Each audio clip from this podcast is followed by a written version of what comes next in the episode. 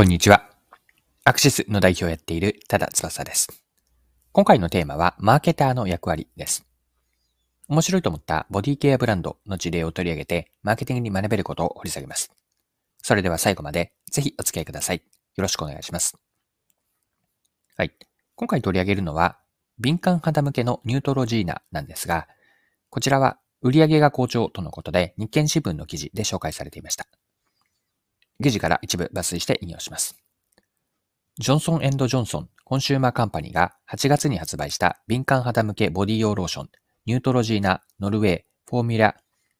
インテンスリペア、シカ、ボディ、エマルジョンが好評だ。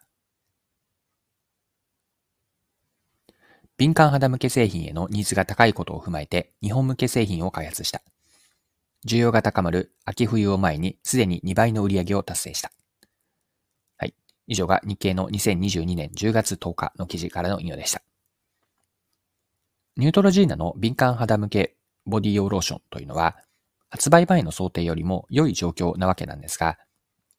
企画段階では社内では反対の声があったようなんです。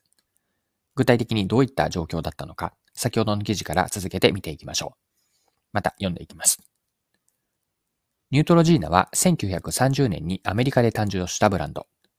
70カ国以上で販売され、日本市場ではボディケア製品をメインで取り扱う。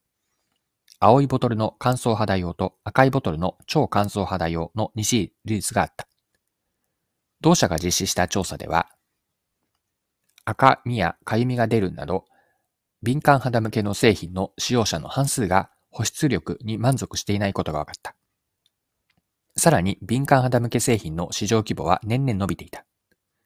既存シリーズの出力を維持しつつ、敏感肌でも使えるボディローションを開発する必要があると提案した。と、マーケティング本部スキンヘルスアソシエイトブランドマネージャーの平田さんは振り返る。開発する上で大変だったのは社内の説得だ。既存の敏感肌向けのラインの売り上げを伸ばした後に、敏感肌用に着手すれば良いのではないかという意見が出たからだ。ブランドのコアバリューとして全ての肌悩みを医療品質の製品を手軽に使えることで解決するを打ち出しており、平田さんは、敏感肌は増加傾向なのに、ここで着眼しないのはもったいないと説得。半年後にゴーサインが出た。はい、以上が記事です。ここまでが今回の前半のパートに当たるんですが、敏感肌用のニュートロジーナの開発であったり、販売への経緯、このあたりを見てきたんですが、後半のパートでは、このニュートロジーナの事例から学べることについて掘り下げていきましょう。はい。では後半入っていきましょう。敏感肌向けのニュートロジーナが出る前の社内の意見というのは、従来の乾燥肌用のシリーズがあったので、これらを伸ばしてから敏感肌の製品に手をつければ良いのではないか、まあ、後からで良いのではないか、これが社内の意見だったんです。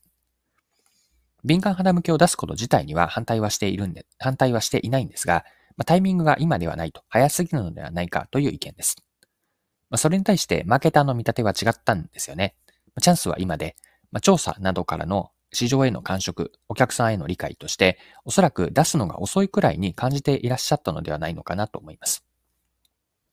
で、今回の事例は、マーケターが社内でどうあるべきかに学びがあるんです。結論から先に言うと、マーケターは市場や生活者、お客さんの代弁者であれと。ご社内でのお客さんの代弁者であれ。これが結論だと思うんです。社内の意見がお客さんや市場の理解に基づいていなければ、マーケターには市場の、その社内の、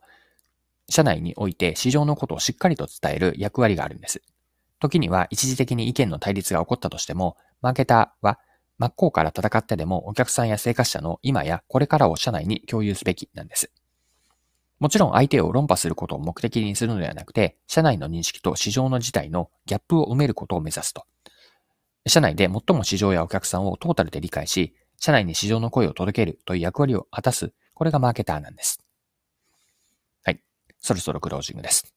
今回はニュートロジーナの敏感肌用のボディローションを取り上げて、マーケティングに学べることを見てきました。まあ、最後に今見てきたマーケターの役割ですね。こちらもう一度振り返っておきましょう。マーケターの社内での役割という話だったんですが、市場やお客さんの社内認識と市場の実態にギャップがあれば、マーケターは解消しなければいけません。一時的に意見の対立、解消のプロセスにおいて意見対立が起こったとしても、マーケターはお客さんや生活者の今の状況であったり、まあ、これからを社内に共有すべきなんです。マーケターの社内での役割というのは、お客さんの代弁者であれと。市場とか生活者、お客さんのことを最もよく分かっていて、それをしっかりと社内で伝えるお客さんの代弁者であろうと。これを学びとして最後に残しておきます。はい。今回も貴重なお時間を使って最後までお付き合いいただきありがとうございました。それでは今日も素敵な一日にしていきましょう。